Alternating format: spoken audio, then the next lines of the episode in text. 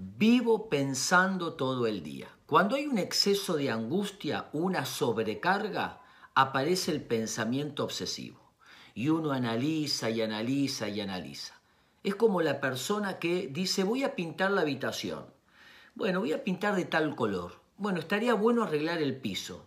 También el picaporte habría que ilustrarlo. Este mueble lo voy a cambiar. Y empezó a abrir tantas ventanas que quedó perdido en la multiplicidad de opciones.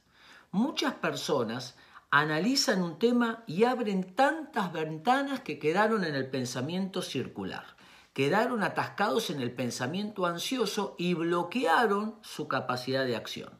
Es como los estudiantes que estudian y estudian y estudian y sienten que nunca terminan de decir, bueno, hasta acá voy a dar el examen.